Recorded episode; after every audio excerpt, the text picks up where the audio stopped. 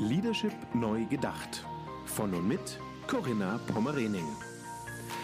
Der Podcast über Führung, Change, Transformation und New Work. Für Führungskräfte, Macher und Gamechanger, die den Wandel im Finanzsektor aktiv vorantreiben. Diese Folge wird Ihnen präsentiert von Cisco.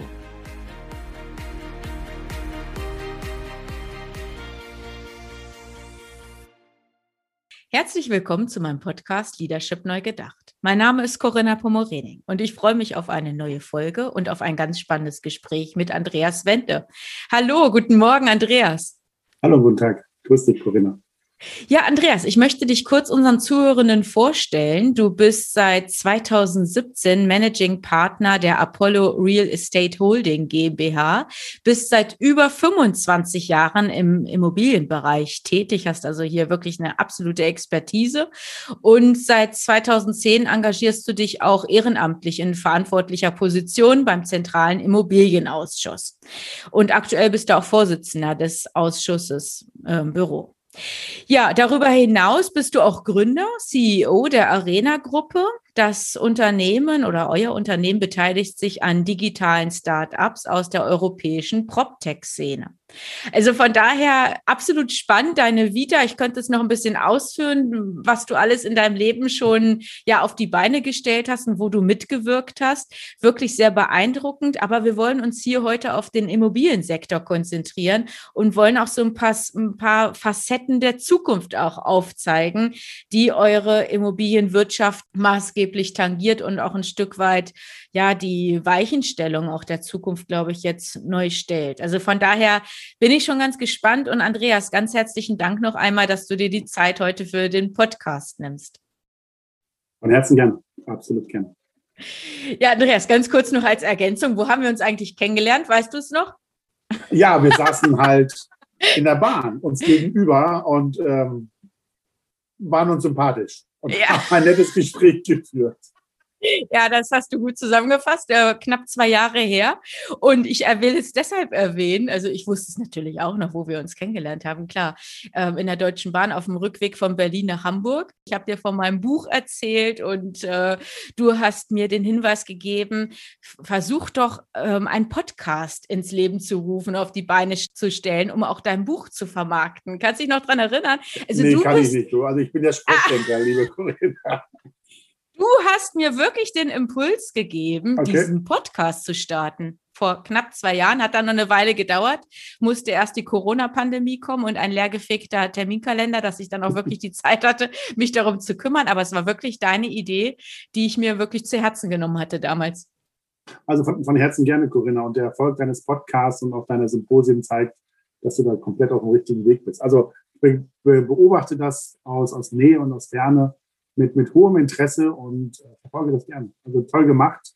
Und ich muss natürlich jetzt über mein eigenes Geschäftsmodell nachdenken. Halt so einen sensationellen Tipp zu geben halt und, und da überhaupt nicht dran zu partizipieren. Irgendwas mache ich verkehrt. Ich mache es gern. Ja, danke schön, danke. Ja, genauso auch danke natürlich, dass du ähm, vorletzte Woche bei dem Symposium teilgenommen hast, als Referent teilgenommen hast. Sustainable Finance, da hast du ja uns einen Ausblick gegeben, wie die Immobilienwirtschaft auf die EU-Taxonomie auch vorbereitet ist. Das war ja dein Part, ähm, neben Referenten wie zum Beispiel Carla Remsmar von Fridays for Future, Nils Müller von Trendone, ähm, Professor Klein, den wir von der Universität Kassel dabei hatten zum Thema Sustainable Finance. Und äh, da habe ich dann nochmal den Ball aufgeworfen, als du gesagt hast, lass uns doch auch vielleicht nochmal den Podcast äh, angehen, den ich ja schon ja seit längerer Zeit auch irgendwie im Fokus hatte, mit dir einfach das mal aufzunehmen. Also von daher starten wir auch, lieber Andreas. Ich habe es eben gerade schon skizziert. Wir sprechen über die Zukunft der Immobilienwirtschaft. Wollen wir vielleicht einfach mal damit starten, dass du uns so ein bisschen aufzeigst, wie sind denn aktuelle Entwicklungen jetzt? Also wir sind im Juli 2021. Wie zeigt sich denn gerade der Immobilienmarkt oder speziell auch der Büromarkt? Wie ist so der Status quo?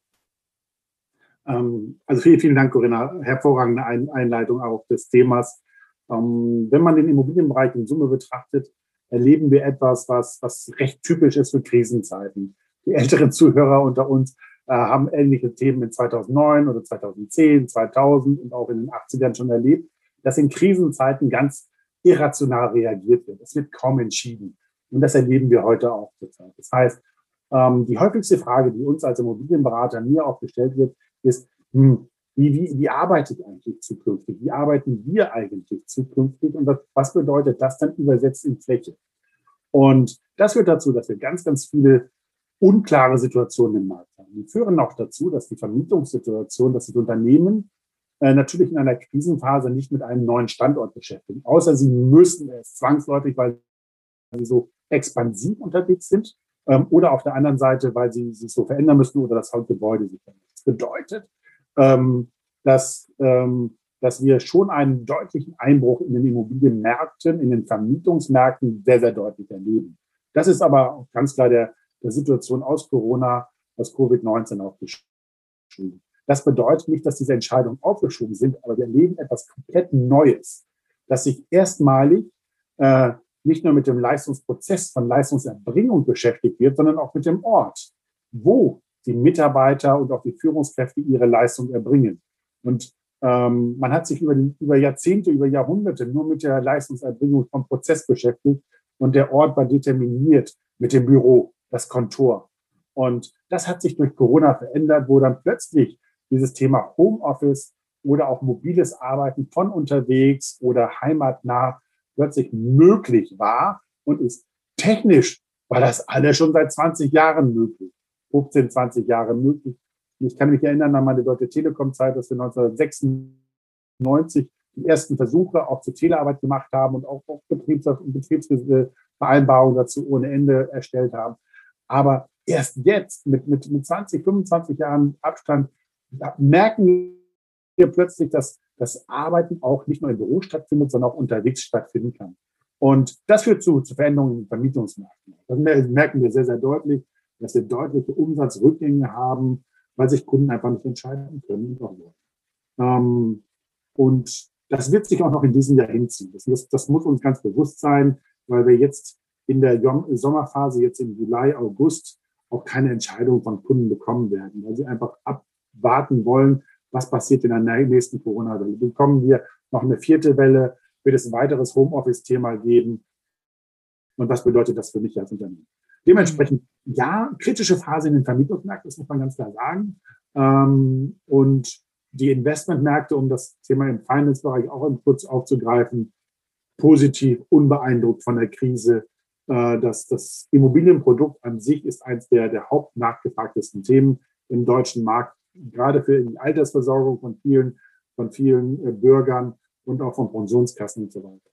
Also, ähm, was wir feststellen, klares Thema, Unsicherheit führt zu Nichtentscheidung, Nichtentscheidung führt zu geringeren Transaktionsthemen, Vermietungsthemen, aber wir erleben auch deutliche Veränderungen auf der Fläche. Äh, wir erleben, dass die, die, die Büronutzung wertiger werden wird in der Zukunft, dass der Flächenverbrauch aber weiterhin abnehmen wird. Das ist ein Trend, den wir europaweit überall haben, mhm. dass die Quadratmeter pro Mitarbeiter, die man nutzt, weniger werden. Aber wir sehen sehr, sehr deutlich, dass die Attraktivität der Fläche deutlich zunehmen wird und auch muss. Warum? Weil ähm, Unternehmen natürlich etwas wie Unternehmens-DNA, Unternehmenskommunikation, Innovation, ähm, Produktivität auf der Fläche sicherstellen müssen und wollen.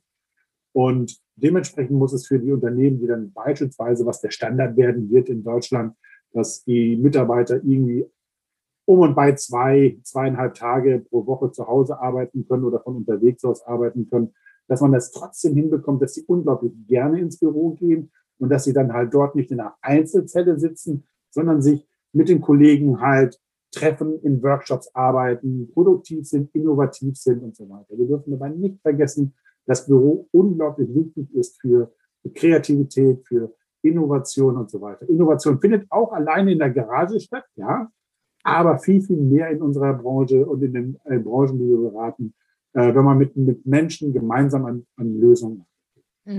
Ich hatte letztes Jahr ein Interview mit Inken Giro, die designt auch solche Räumlichkeiten, solche Arbeitsräumlichkeiten, New Work ähm, Areas. Und die sagte auch, nichts ist kulturstiftender als der Raum an sich.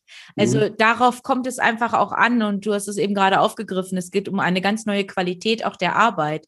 Also wenn wir dann zueinander finden, zueinander kommen, an ein oder zwei oder drei Tagen in der Woche, dann wird es ein ganz anderes Miteinander sein. Da werde ich komplexe kreative Aufgabenstellung haben, die wir gemeinsam als Team bestmöglich in der besten Atmosphäre dann wahrscheinlich ähm, lösen müssen. Und von daher wird sich, genauso wie du es gerade gesagt hast, einfach die Art und Weise des Umfeldes, ne, der, der Fläche, so hast du es beschrieben, ähm, glaube ich, qualitativ ganz anders aufstellen. Ähm, bin, bin ich total bei dir und ähm, da bist du absoluter Trendscout auch mit Inken an, an diesen Themen da zu arbeiten. Aber was wir bei, bei, bei den ganzen Themen nicht vergessen dürfen, ähm, die, die Auswirkungen auf die Investment-, Vermietungs- und Immobilienmärkte werden wir immer nur mit einem Zeitversatz von drei, vier Jahren erleben. Warum? Weil natürlich die Mietverträge dementsprechend länger laufen. Das sind Investmentprodukte. Und wir sehen das sehr, sehr deutlich auch an Untervermietungen, die kommen und so weiter. Ähm, und dementsprechend werden wir, in, wenn wir in fünf Jahren zurücksehen, werden wir sehen, dass, dass pro Jahr, pro Mitarbeiter, aber auch pro Unternehmen unabhängig von den disruptiven Faktoren von, von Branchen etc. etc. Ähm, die Flächen auch deutlich abnehmen wird. Hm, also eine dauerhafte Veränderung jetzt. Ja, die, ganz, ne? ganz, ganz klares, ganz klares Thema. Daran glauben wir und das, das, das, das sehen wir auch sehr, sehr, sehr, sehr deutlich. Ähm, wir, wir halten es beispielsweise für, für wichtig, ähm, die Unternehmen auch in der Phase zu begleiten. Das heißt, wenn wir ein Unternehmen begleiten, was, die, was eine neue Fläche sucht, dann gehört es für uns als Standard dazu, auch mit dem Unternehmen an einer Befragung der Mitarbeiter, was wollt ihr eigentlich, wie wollt ihr arbeiten und so weiter. Diesen Change-Prozess auch schon gleich aufzugreifen, auch mitzunehmen und, und, und die, die Fläche so zu gestalten, dass, dass sie hochattraktiv ist, aber dass sich auch alle mitgenommen fühlen. Mhm. Weil plötzlich sprechen wir über, über veränderte Arbeitsorte. Ja, genau. Das ist also definitiv auch ein Kulturprozess oder Change-Prozess, wie du es gerade beschrieben hast, ja. Ja, aber Change, Change ist etwas, was, was, was zu unserem Berufsleben als Führungskräfte seit, seit immer gehört. Das heißt, keiner ist angetreten, dass es genauso bleibt wie in den letzten 50 Jahren. Das heißt, Veränderung gehört immer dazu. Ja, aber Andreas, die Dynamik der letzten Jahre hat doch extrem zugenommen, oder? Also da musst du doch recht geben. Oder wenn du so zurückschaust? Auf mhm. die Anfänge ja, deiner Karriere als, als Geschäftsführer oder in, in Führungsposition, das war doch ein ganz anderer Veränderungsdruck. Da gab es doch einen ganz anderen Korridor der Anpassungsmöglichkeit, oder?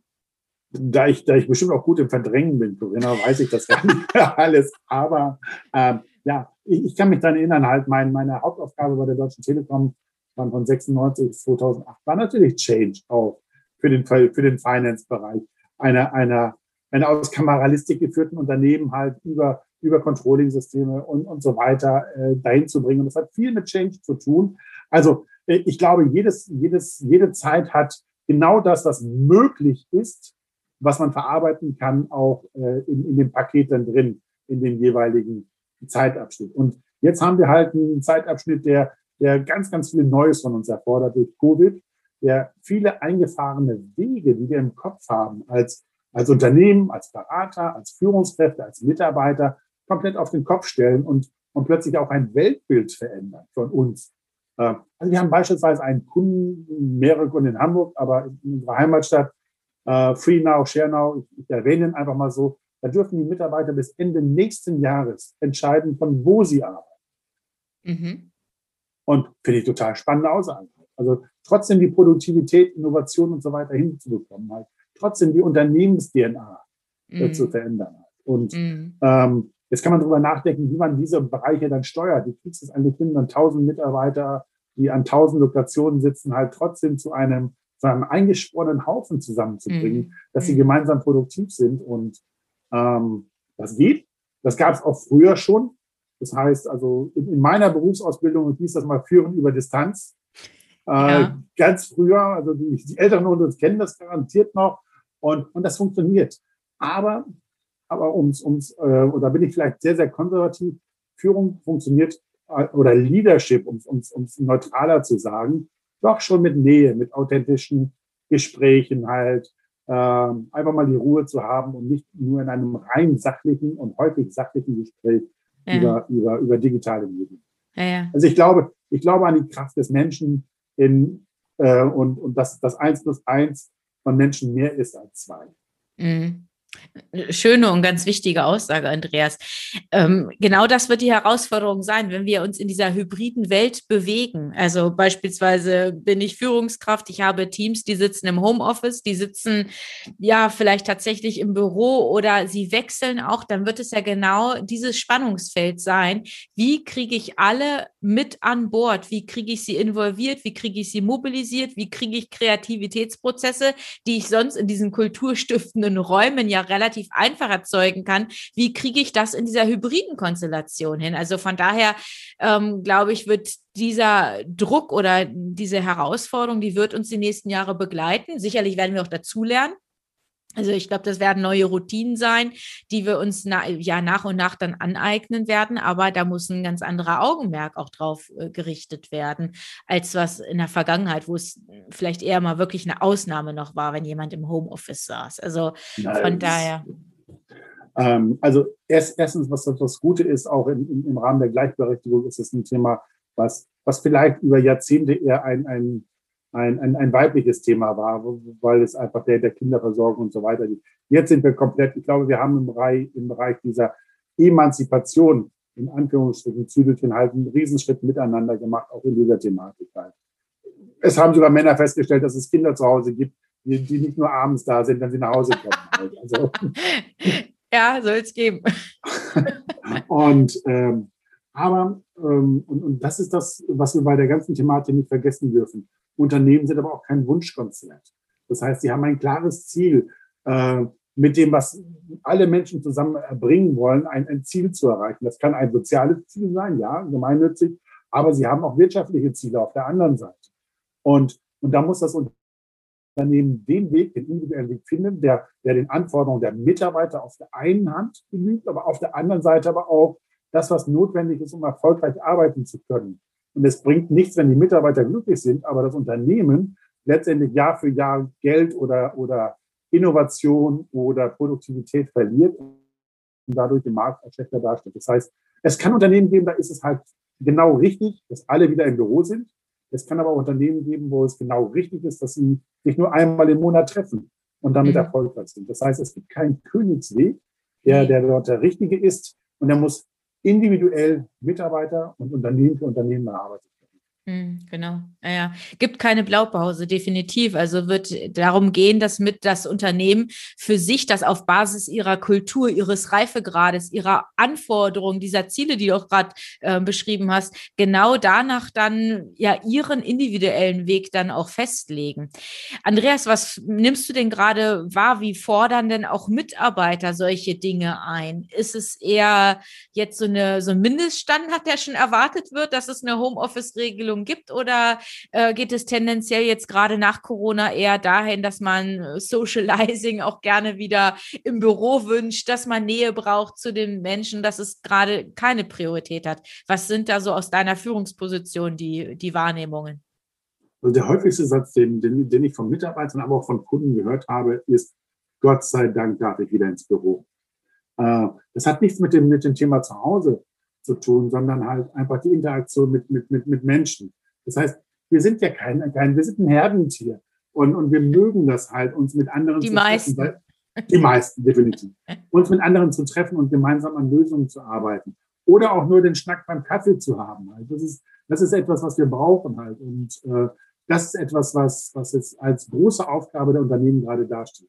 Um dieses Thema nochmal aufzugreifen, drin, was ich als, als großes Risiko und, und die großen Verlierer dieser, dieser Covid-19, aber auch dieser Homeoffice intensiven Zeit, die wir haben, sind natürlich unsere jungen Mitarbeiter, die, die jetzt gerade direkt von der Uni oder aus der Ausbildung herauskommen, die, die idealerweise als mit dem Senior an ihrer Seite gegebenenfalls Sachen lernen, lernen können, äh, merken, wie ein Kundengespräch oder ein Lieferantengespräch stattfindet. Das, das alles digital, da lernst du nicht gut. Das ist wie Fernsehschauen für diese jungen, jungen Menschen. Halt. Das heißt, da haben wir etwas als Führungskräfte, was wir als besonderes Thema uns, uns greifen müssen ähm, wie, wir, wie wir Erfahrungsschätze für junge Leute halt noch schneller auch umsetzen können. Mhm. Dem, dementsprechend für mich ein ganz, ganz wichtiges Thema, wie kriegen wir es hin, junge Leute auch an diesem Thema anzubinden. Weil wir dürfen nicht vergessen, dass, dass von den Motivationsfaktoren von jungen Leuten das Thema Mitarbeit mit Führungskräften, mit Seniors ganz, ganz weit oben ist, um einfach zu lernen, wie macht der das, wie ist der damit erfolgreich, was kann ich dafür nicht nehmen. Und das, das haben wir schon ein bisschen verloren in dieser digitalen Zeit. Das, das, das befürchte ich, meine private Meinung, und da haben wir als Unternehmen viel zu tun. Mhm. Welche Skills sind denn auch erforderlich, damit so ein, ich sage jetzt mal, so eine Top-Performance auch in der Zusammenarbeit erfolgen kann? Also, gute Frage. Also ich, ich glaube, dass das Kommunikation, ähm, sinngerichtete Kommunikation, die, die, die absolut entscheidende Skills sind, um letztendlich ähm, erfolgreicher zu sein. Und, und Kommunikation basiert natürlich auf Sinn. Warum machen wir das in diesem Fall? Und wie setzen wir das um? Und dies dann auch nachhaltig zu sein. Ich glaube, in Krisenzeiten ist es immer, dass, dass ähm, Führungskräfte, sei es weiblich oder männlich, halt für klare Themen stehen sollten und auch dann, auch wenn sie unangenehme Entscheidungen haben, sie auch sauber zu kommunizieren. Also ich glaube, Kommunikation, authentische Kommunikation ist, ist gerade in Krisenzeiten äh, das, das A und O für mich, um, um letztendlich auch, auch zu zeigen, was, was hat man und wieso hat man entschieden. Mhm. Ja, jetzt bist du sehr stark auf die Führungsebene eingegangen, stimme ich dir auch hundertprozentig zu.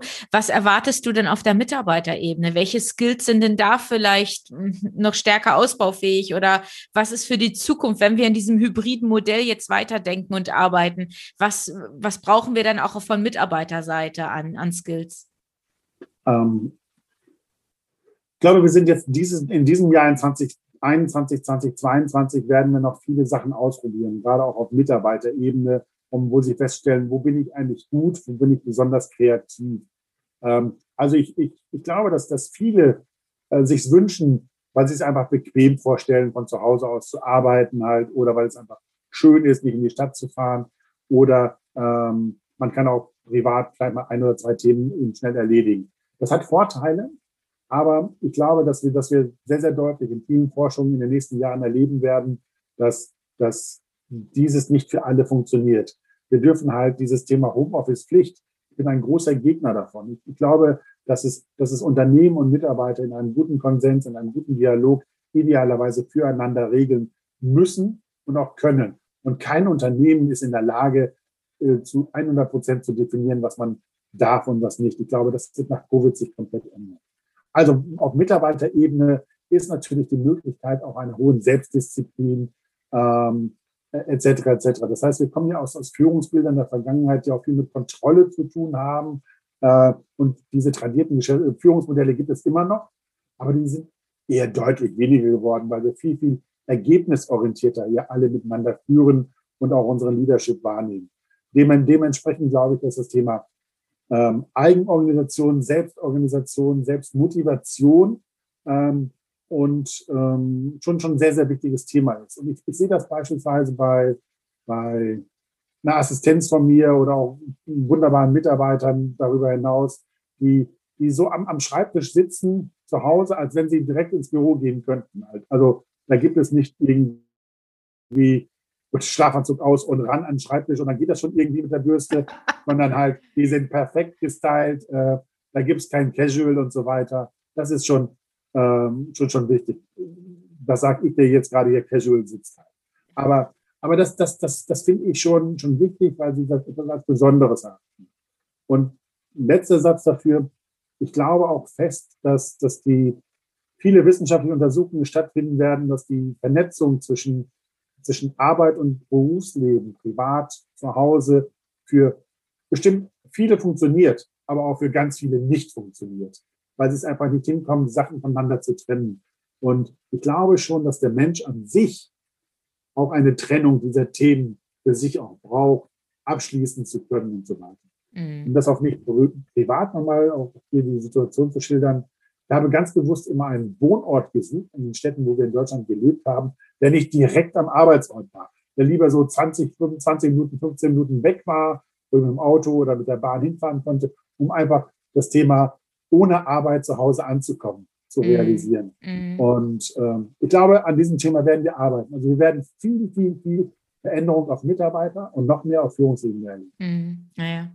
Ganz wichtige Impulse, die du eben auch geschildert hast, so das Thema Selbstverantwortung, Selbstmanagement und äh, da sind wir als Mitarbeitende dann im Homeoffice auch gefordert, Grenzen zu erkennen, Grenzen zu ziehen. Natürlich bin ich verantwortlich für meine Arbeit, aber dann muss ich auch achtsam natürlich mit meinen Ressourcen sein und auch dann die Grenze zum Feierabend auch erkennen. Hatte ich neulich ein ganz tolles Gespräch mit Pater Anselm Grün, der das nämlich auch nochmal im Kontext von Leadership auch beschrieben beschrieben hat. Wir müssen irgendwann die Tür zumachen zur Arbeit. Irgendwann ist Feierabend. Wir brauchen die Zeit für uns, für unsere Familie und die müssen wir uns nehmen, damit wir da nicht, ähm, ja, ja, so, so pausenlos agieren und zwischen die Räder geraten. Das ist ein ganz wichtiger Punkt, dass man auch immer wieder seine, seine Energie neu aufladen kann. Und ja, das war von ihm auch noch mal so ein, so ein wichtiger Punkt. Also diese Grenzen, die du auch gerade beschrieben hast, ne? Weil die verschwimmen natürlich mit dem Homeoffice. Ich bin natürlich eine Etage über der Küche, über dem Wohnzimmer und kann vielleicht dann auch schnell noch mal in das Notebook oder ins Handy. Also wir haben ja alles verfügbar über Smartphone noch mal reinschauen, aber dass man da auch wirklich sich diszipliniert und daher ist dann auch dieser Punkt der der Achtsamkeit, ne? also Selbstachtsamkeit dann auch ein ganz ganz wesentlicher. Bin ich, bin ich, wenn ich das kurz ergänzen darf, 100 Prozent ja, und, und Anselm Grün ist, ist da ja schon seit Jahrzehnten halt wirklich super gut unterwegs, hat ihn ein paar Mal auch schon gehört, aber was, was, was dabei als wesentliche Aufgabe ist, natürlich als Führungskraft festzustellen, welcher meiner Mitarbeiter ist halt gefährdet, sich selber auszubeuten. Mm, na Natürlich haben wir auch, auch Führungskräfte, die diesen lieben, wenn der Mitarbeiter nochmal 16 Stunden statt, statt nur acht arbeitet und so weiter, um Sachen fertig zu. Aber das sind Phasen. Das heißt, der mm. Durchschnitt muss ja funktionieren. Das heißt, mm. über das Jahr gesehen oder über, über den Zeitraum muss es funktionieren, dass der, die, die, die Balance da ist. Naja, und genau. das ist eine Führungsaufgabe, festzustellen, wo sind die, genau. sind die ausbeutungsgefährdeten Mitarbeiter? Genau. Und diese Empathie zu haben, ne? das, das zu erkennen, das dann auch wieder zu kommunizieren. Das war ja vorhin auch äh, ein Punkt von dir, den du angesprochen hast. Das Thema Kommunikation ist ein ganz wesentliches. Ja.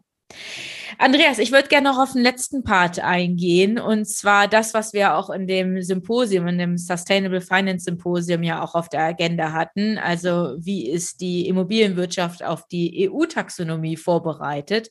Wir wissen, glaube ich, alle, dass der Gebäudesektor zum großen Anteil tatsächlich für den CO2-Ausstoß verantwortlich ist. Laut einer Studie Ernst Young äh, mindestens ein Drittel des CO2-Ausstoßes in Deutschland.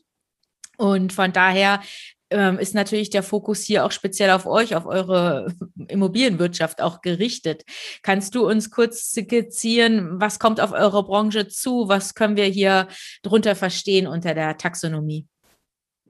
Ähm, ja, vielen Dank. Also ein Riesenthema, wo, wo wir aktuell ähm, nicht, nicht kalt erwischt sind. Das ist, das ist das falsche Wort. Es gibt schon immer sehr, sehr gute Überlegungen.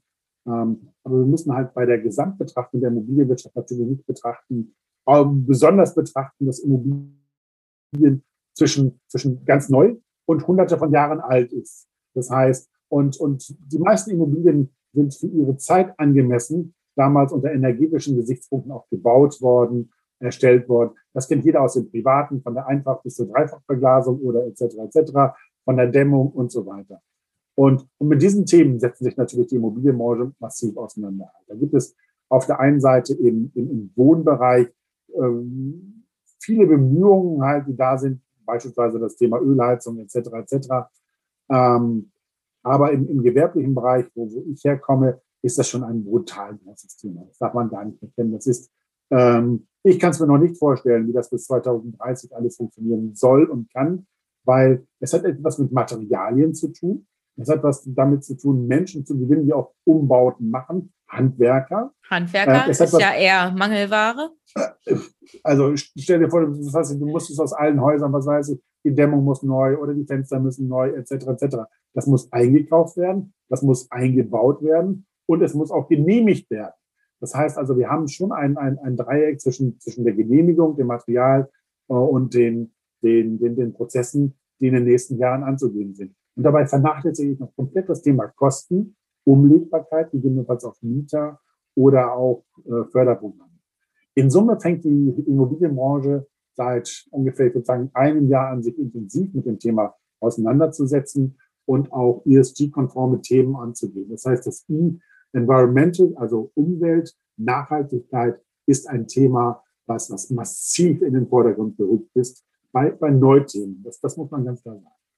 Ähm, bei Bestandsthemen, und stell dir vor, du hast eine Büroimmobilie in, in einem Außenstandort deiner, deiner, deiner Stadt äh, und, und der Mieter zahlt dort im Bestimmt 10 oder 12 Euro. Diese energetisch zu optimieren, gegebenenfalls, wenn die aus den 70er, 80ern ist, äh, frisst, frisst die ganze Miete plus mehr und mehr und mehr für Jahre auf. Und das dürfen wir nicht vergessen, das ist ja auch zur Altersversorgung von ganz vielen Menschen da. Da muss es Wege geben, wie sowas auch funktioniert. Aber bei Neubauten ist es ein großes Thema und wird auch komplett umgesetzt. Und dieses Thema Managed ESG, also besonders dort auch auf das Thema I, ist eins der, der Hauptthemen, die wir auch zurzeit in der Beratung haben. Aber wir dürfen nicht vergessen, es ist ein, ein Riesenaufwand, der zu tätigen ist. Äh, es ist ein, ein, ein Riesenprozess, Materialien, Genehmigungsprozesse, die, die parallel gemacht werden müssen. Und ähm, ja, die Immobilienbranche fängt an, sich mit dem Thema massiv auseinanderzusetzen. Ähm, aber es ist gerade für den Bestand noch ein unglaublich langer Weg.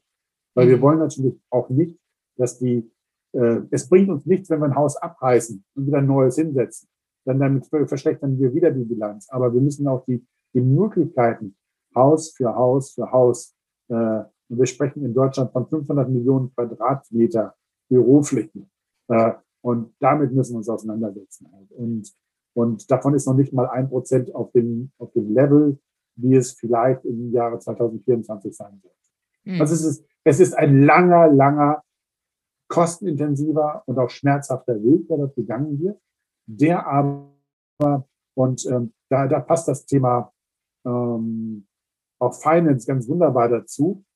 Ähm, der Druck aus dem Investmentmarkt nimmt zu, nur noch ESG-konforme Produkte zu haben. Und parallel werden Banken äh, on the long run halt auch nur Themen finanzieren, die letztendlich ESG-konforme Produkte sind oder auch den Weg zu ESG-konformen Produkten zu bringen. Oder man zahlt einen, einen, einen, einen Zuschlag zum, zum Zinssatz. Mhm. Dementsprechend werden aus Banken, aus Investorensicht der Druck auf die Branche noch stärker zunehmen. Auf der anderen Seite ist aber der Druck aus der Mieterschaft noch nicht da.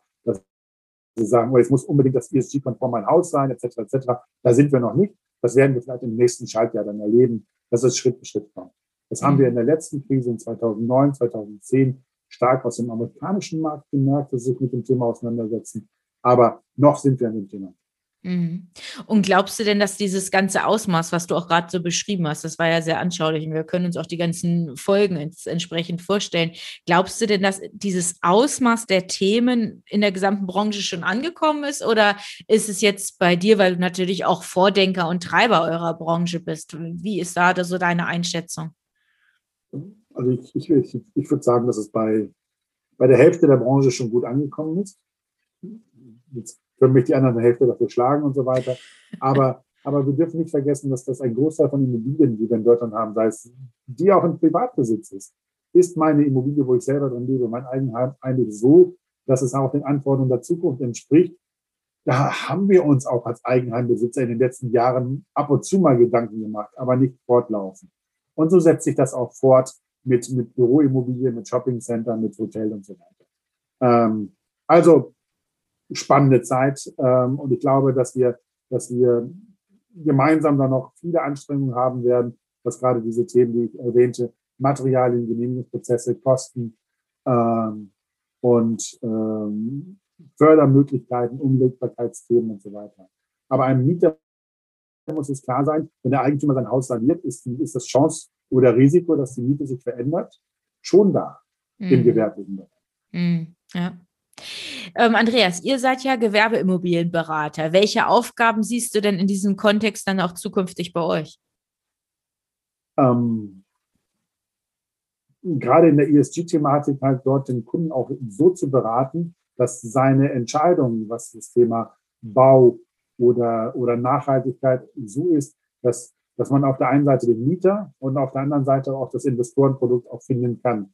Das heißt, wenn wir Ausschreibungen machen für große Mieter oder für große Mieterflächen suchen, da ist das natürlich das Thema Nachhaltigkeit oder ESG-konforme Themen. Das weiß ich, was ist im Social-Bereich, was passiert mit dem Haus. Äh, gibt es eine Fläche fürs, für die Nachbarschaft, wo dann gegebenenfalls Leute, die da wohnen, halt auch arbeiten können? Oder gibt es einen Nachbarschaftshub in, in, in dem Quartier etc. etc. Das sind Themen, wo, wo wir versuchen, ähm, Eigentümern, Investoren, aber auch Mietern den Weg zu zeigen, dort, dort den Weg zu gehen. Aber wir sind halt dort Berater. Die Entscheidung trifft dann halt letztendlich der Investor oder der Mieter. Aber mhm. wir sind diejenigen, die, die dabei unterstützen, die gleich die richtige Entscheidung zu treffen. Mhm. Andreas, du hattest ähm, während des Gesprächs gesagt, jetzt in, in, dem letzten Abschnitt, dass das I von ESG erst der Anfang ist. Ähm, was kommt denn so als nächstes? Was können wir uns da vorstellen? Auf was können wir uns gefasst machen? Ja, es gibt also viele, viele Themen. Also klassisch, der klassische Bürovermieter war über Jahrzehnte folgendermaßen geprägt. Er macht einen Zehn-Jahres-Vertrag und kümmert sich dann acht Jahre nicht um den Mieter fragt er mal so im achten, halben Jahr nach, wie willst du das eigentlich verlängern?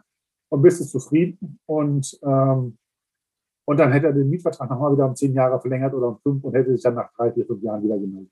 Das war so die Vergangenheit, die überspitze Lösung Oder auch nicht.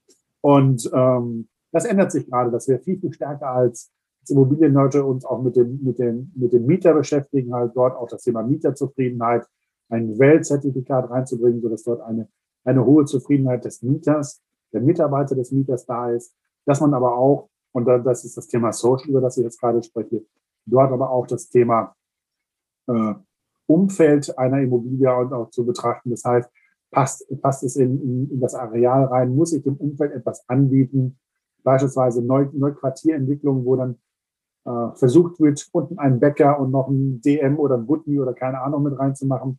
Ist es nicht sinnvoller, dort einfach ein, ein Coworking Space reinzumachen, halt, sodass die Mitarbeiter dann oder Bewohner des Areals nicht in ihrer Dreizimmerwohnung arbeiten müssen, sondern halt gegebenenfalls sich dort vernetzen können. Ähm, das sind Themen, die, die Schritt für Schritt kommen, wo, wo es auch immer mehr Aktivitäten gibt. Die sind aber sehr, sehr stark natürlich auch reguliert durch, durch Stadt, Kommune, Genehmigungsbehörden. Aber die Branche ist da schon recht innovativ unterwegs und, und ja, die Governance-Themen, das G, da werden wir natürlich getrieben durch, durch sämtliche, wie auch immer, BaFin getriebenen Themen halt. Also von, von Geldwäsche-Themen bis, bis der Arzt kommt halt. Also das, das ist schon etwas, wo, wo wir viel, viel Arbeit und Zeit reinstecken, diese Prozesse auch zu machen. Ähm, mhm. Aber ich glaube, am sichtbarsten wird das I sein, äh, was das Thema Environmental, Umwelt, Nachhaltigkeit angeht. Gebäudenachhaltigkeit angeht. Und das Social-Thema wird ein immer mehr wichtiges Thema sein, was kommen wird. Was dann auf Kundenseite dann einfach auch nachgefragt mhm. wird. Ne? Mhm. Genau, richtig. Mhm. Andreas, vielen Dank. Das war ein tolles Gespräch. Vielen Dank für deine Zeit und für deine Impulse. Vielen Dank. Hat mir Spaß gemacht, Corinna. Vielen Dank und alles Gute für deinen Podcast. Ja, Andreas, ganz herzlichen Dank. Wir verlinken noch euer Unternehmen und noch dein LinkedIn-Profil. Also wenn da jemand Kontakt aufnehmen möchte, dann bestimmt sehr gerne, oder Andreas? Also wir sind an, an Kunden, können wir nicht genug haben. Vielen Dank. und, wenn ihr, und wenn jemand Hilfe braucht, Fragen kostet nichts. Wunderbar. Andreas, ganz herzlichen Dank. Alles Gute für dich persönlich, aber natürlich auch für eure Apollo-Gruppe. Viel Erfolg weiterhin. Das wünsche ich dir. Alles Gute. Danke, Corinna. Dankeschön. Und auch an Sie, liebe Zuhörerinnen, alles Gute, genießen Sie den Sommer und bis bald. Wie sind Ihre Erfahrungen zu dem Thema in dieser Episode? Schreiben Sie gerne eine E-Mail an mail.corinna-pommerening.de oder als Nachricht über LinkedIn oder Xing. Besuchen Sie auch sehr gerne die gleichnamige geschlossene Facebook-Gruppe von Corinna Pommerening und hören Sie wieder rein, wenn eine neue Folge von Leadership neu gedacht auf Sie wartet.